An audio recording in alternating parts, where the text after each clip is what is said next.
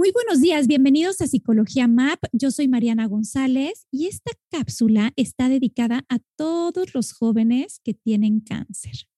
Especialmente queremos dedicársela a los papás, a los cuidadores, que además de verse involucrados en las necesidades de atención física para estos jóvenes y adolescentes, hay una serie de afectaciones a nivel emocional difíciles de gestionar. Para ello, tenemos a una invitadaza ella es artista, ella es amiga, hermana, sobrina, que tiene ganas de levantar su voz, hacerse escuchar para que otras personas se conecten de su experiencia en este difícil pero resignificativo camino del cáncer. Ella es Andrea Corona Sánchez. Comenzamos. Bienvenidos. Esto es Psicología MAP si eres mamá o papá de niños o jóvenes, este es tu espacio en el que buscaré acompañarte en el complejo camino de la paternidad.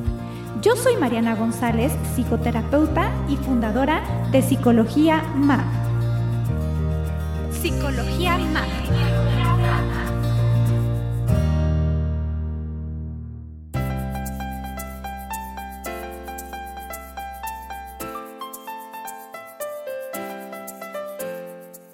Hola Andrea, ¿cómo estás? Qué gusto, qué honor, qué placer, qué privilegio tenerte en este espacio. ¿Cómo estás, Andy? Hola, muchas gracias por invitarme y el placer es mío. Gracias por estar aquí, Andy. Oye, este, platícame un poquito de ti, platícame un poquito cuántos años tienes, qué te gusta hacer. Cuéntame. Pues yo tengo 18 años. Comencé con esto del cáncer a los 15 años y medio. Y en mi caso fue un osteosarcoma en el fémur derecho. Y afortunadamente ahora ya estoy en vigilancia, pero fueron, fue desde 2019, entonces ya llevo un tiempo lidiando así con esto. Y en cuanto a mis hobbies, me gusta mucho pintar, dibujar, la música, los idiomas. Eh, en general me gusta aprender mucho las, las series, ¿no? Sí, las series también.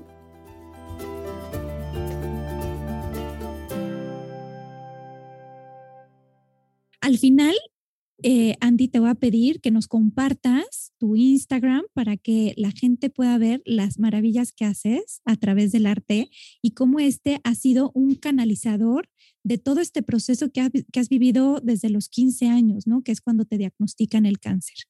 Una de las cosas que eh, platicábamos Andy y yo en algún, en algún momento es esta parte donde por el hecho de tener cáncer o de estar, no sé, eh, sin pelito o no sé, sin alguna parte del cuerpo, la gente de repente eh, voltea a ver con lástima o con asco o hace comentarios como inadecuados. ¿Qué, qué le podrías decir a estas personas, ¿no? Que, que, que, que, de repente no lo hacen con mala intención, yo creo que no lo hacen así, sino que es como el primer sentimiento que, que, o la primera reacción que, les viene. Me imagino que para ustedes, y es lo que quiero que me compartas, es difícil vivir esto, estos momentos. Bueno, yo lo he notado que es más como un poquito más difícil en mi caso, para mi mamá, que es mi cuidadora. ella, ella sí se enoja mucho cuando pasa eso, de que me voltean a ver en la calle y me barren desde pies a cabeza. este, voltean y están como cuchicheándose cosas y, así. Eh, a mí, pues, para mí eso es un poco incómodo, no me molesta tanto, pero entiendo que para otras personas sí puede ser molesto o incómodo. Y no culpo tanto a esas personas que nos miran así porque es ignorancia. Y creo que todos somos ignorantes alguna vez, porque antes de que a mí me pasara esto, yo también lo hacía, no con mala intención, sino por curiosidad. Es curiosidad, claro. Ajá, me daba curiosidad volver a ver a una persona sin un brazo, en silla de ruedas o con alguna discapacidad. Pero personalmente ahora no me molesta tanto. Acabas de decir algo bien importante porque justamente lo que, lo que hablamos en un principio es que esta cápsula queremos dedicársela a todos los papás y a todos los cuidadores, a todas las mamás que están ahí al pie del cañón. Y es un poco como, yo sé que cada caso es peculiar, es individual, pero es hablar en términos generales de cómo es que el adolescente vive este proceso, cómo es el que el joven vive este proceso. Y es verdad que a veces nuestra necesidad como papás es distinta a la necesidad que tienen los jóvenes o nuestros hijos, ¿no? Eh, independientemente si tienen cáncer o no. El ejemplo que siempre pongo es como cuando eh, a lo mejor la mamá tiene frío y el hijo no tiene frío y le decimos al hijo, ponte el suéter. Y el, hijo dice, ¿por qué me lo tengo que poner si yo no tengo frío? Y ahorita que mencionabas esta parte donde contabas esta experiencia con tu mamá, que a lo mejor tu mamá lo sentía, ¿no? Sentía más las miradas que incluso tú.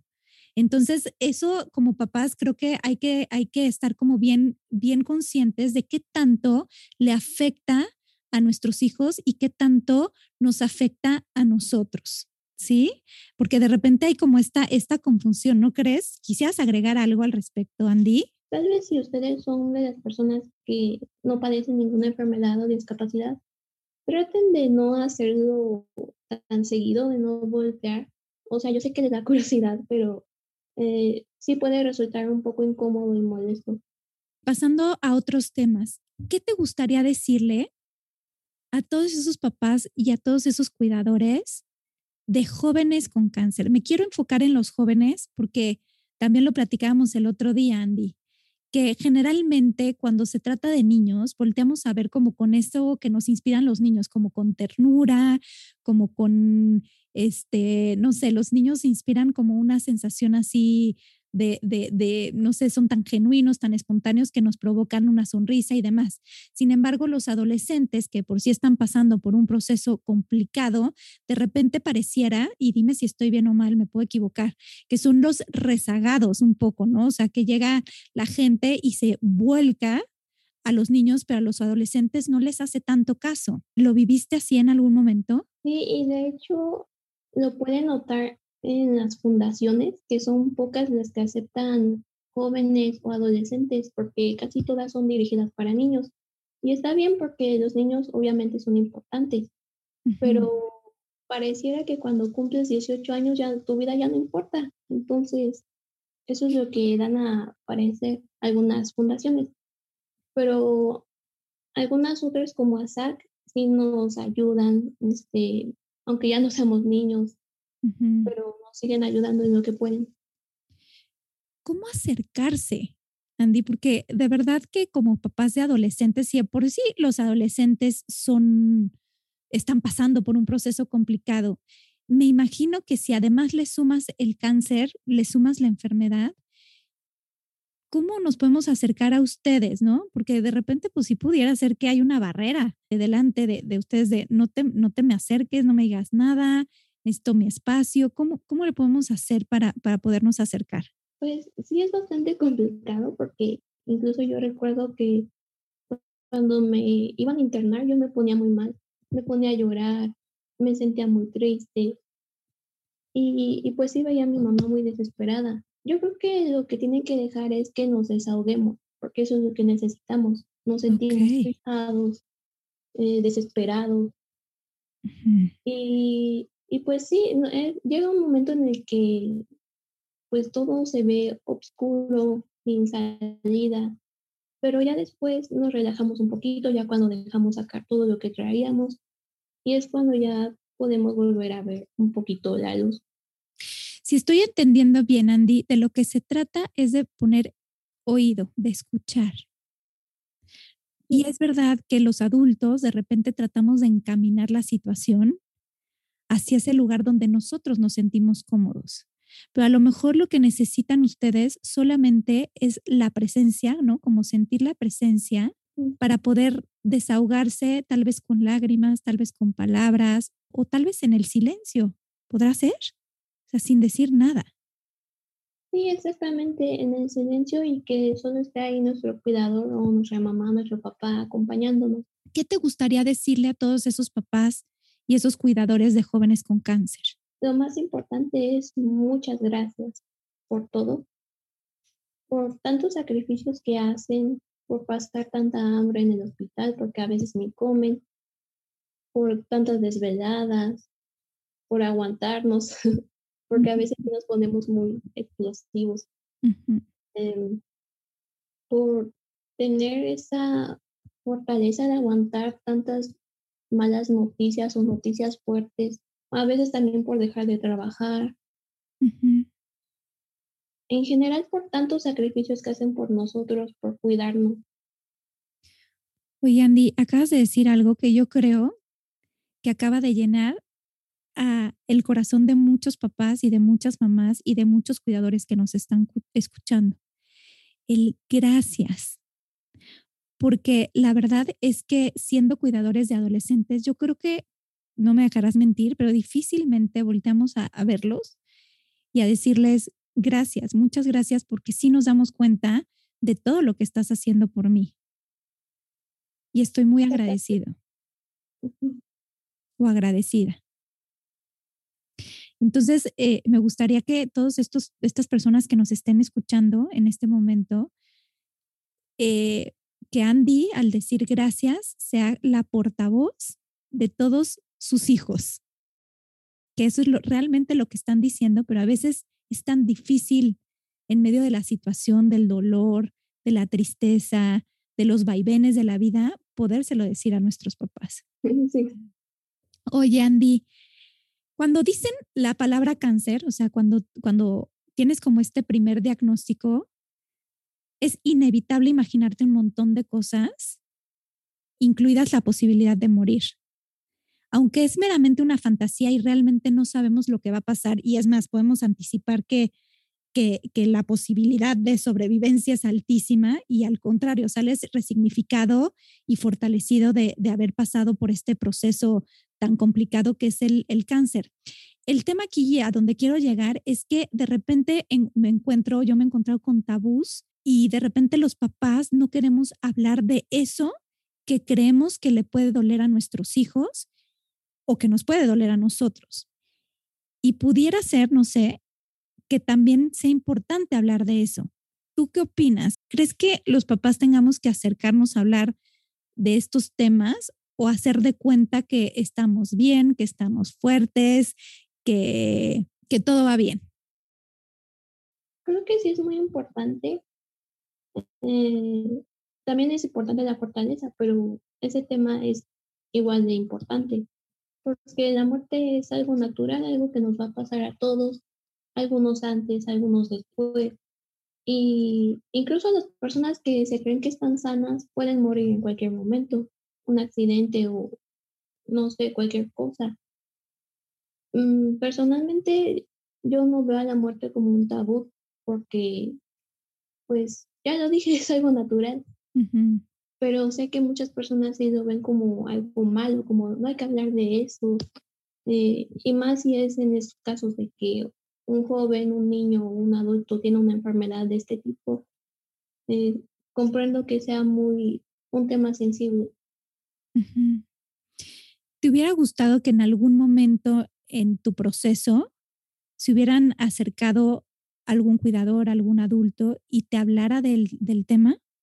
Mm, sí, sí me hubiera gustado, pero también yo conforme pasó el tiempo en el hospital y como veía a los niños, eh, porque yo estuve un tiempo en pediatría, pues yo también lo fui como comprendiendo porque me fui enterando de algunos casos en que algunos niños lamentablemente fallecían.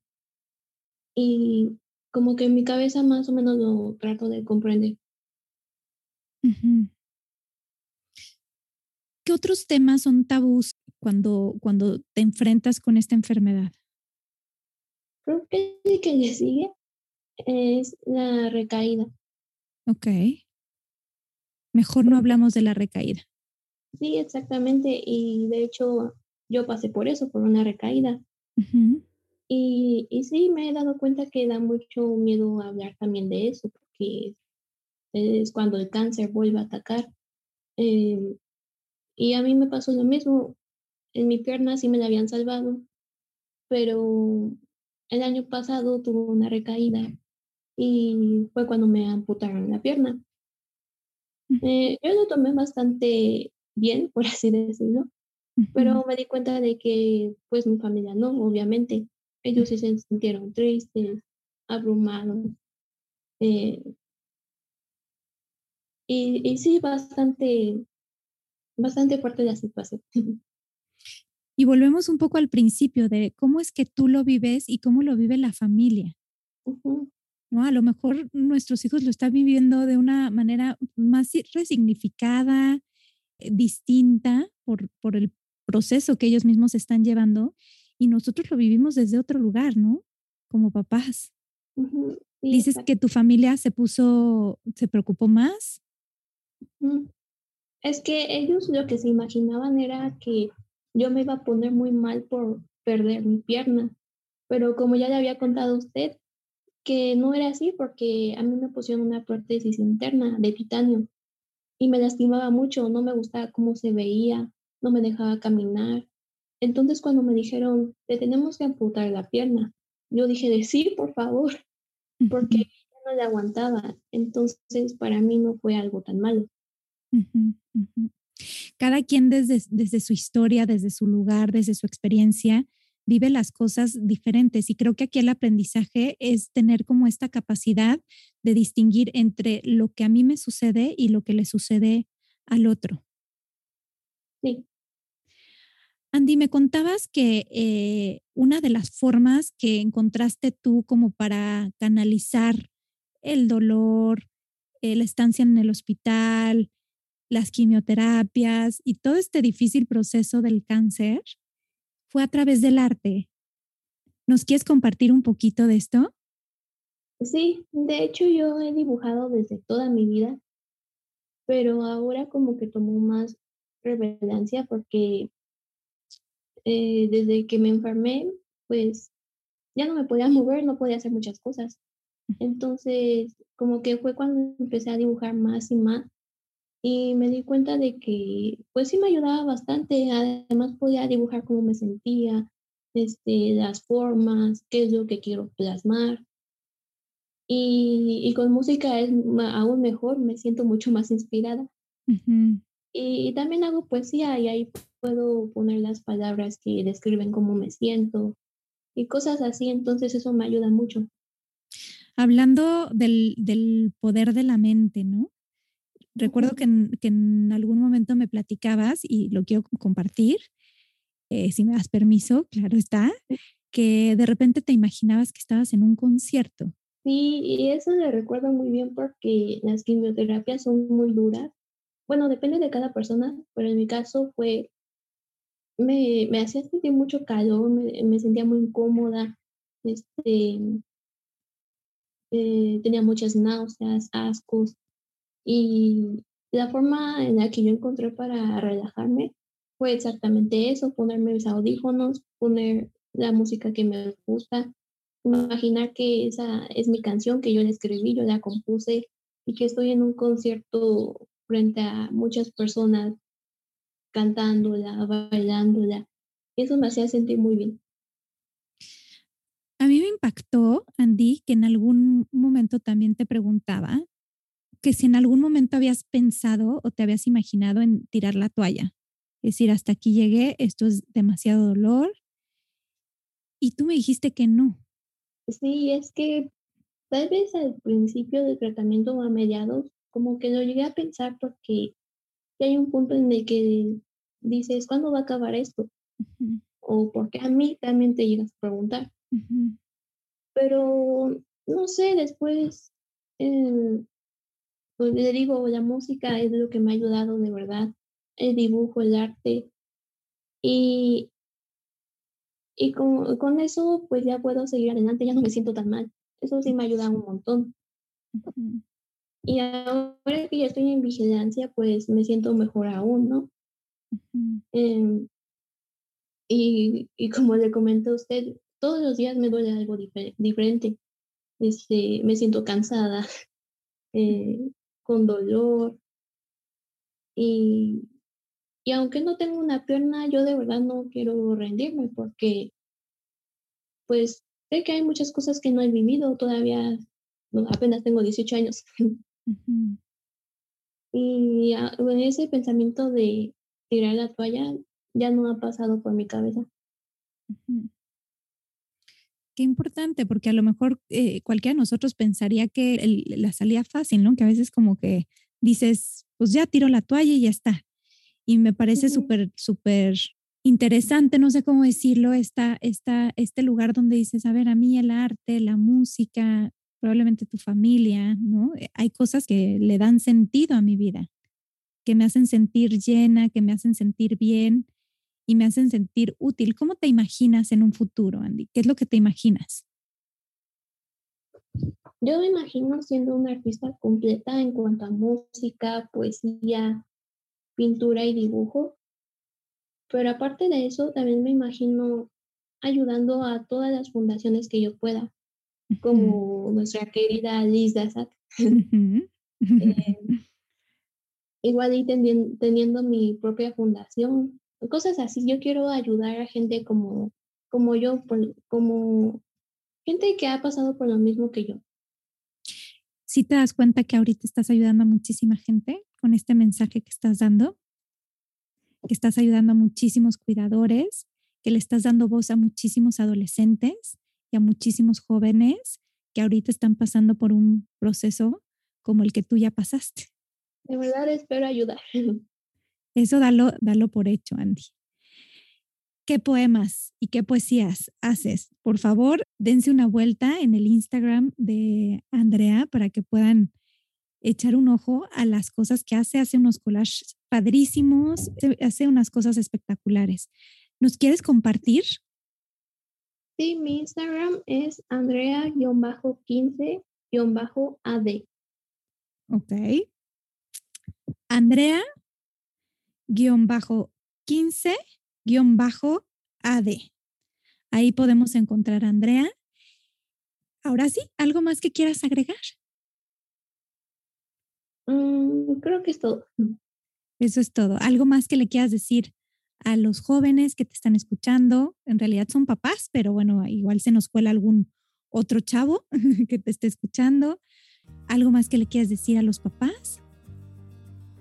A los papás y a los tutores, de nuevo, muchas gracias. Okay. Y a los jóvenes, tal vez no tengan muchas ganas de hacer lo que les gusta, pero si tienen algo que de verdad les apasione o les guste, tómenlo y no lo suelten porque eso les va a ayudar mucho en este proceso de la enfermedad. Ay, qué padre lo que acabas de decir. Si tienen algo que les guste, no lo suelten. ¿Te das cuenta que esto puede ir extendido a cualquier persona que nos esté escuchando?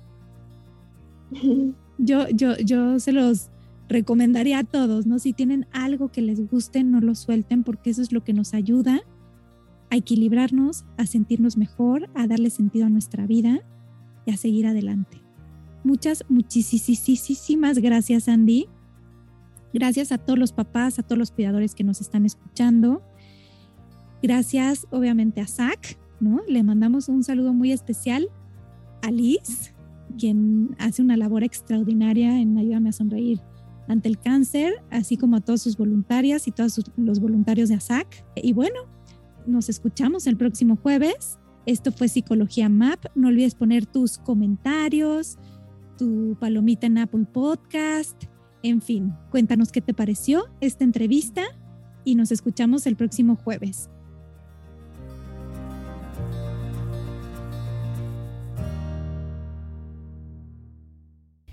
Escuchando Psicología Map todos los jueves Entra a psicologiamap.com para enterarte de más episodios. Súmate a las redes sociales, comenta o escríbeme a infopsicologiamap.com. Esta ha sido una producción de puntoprimario.com.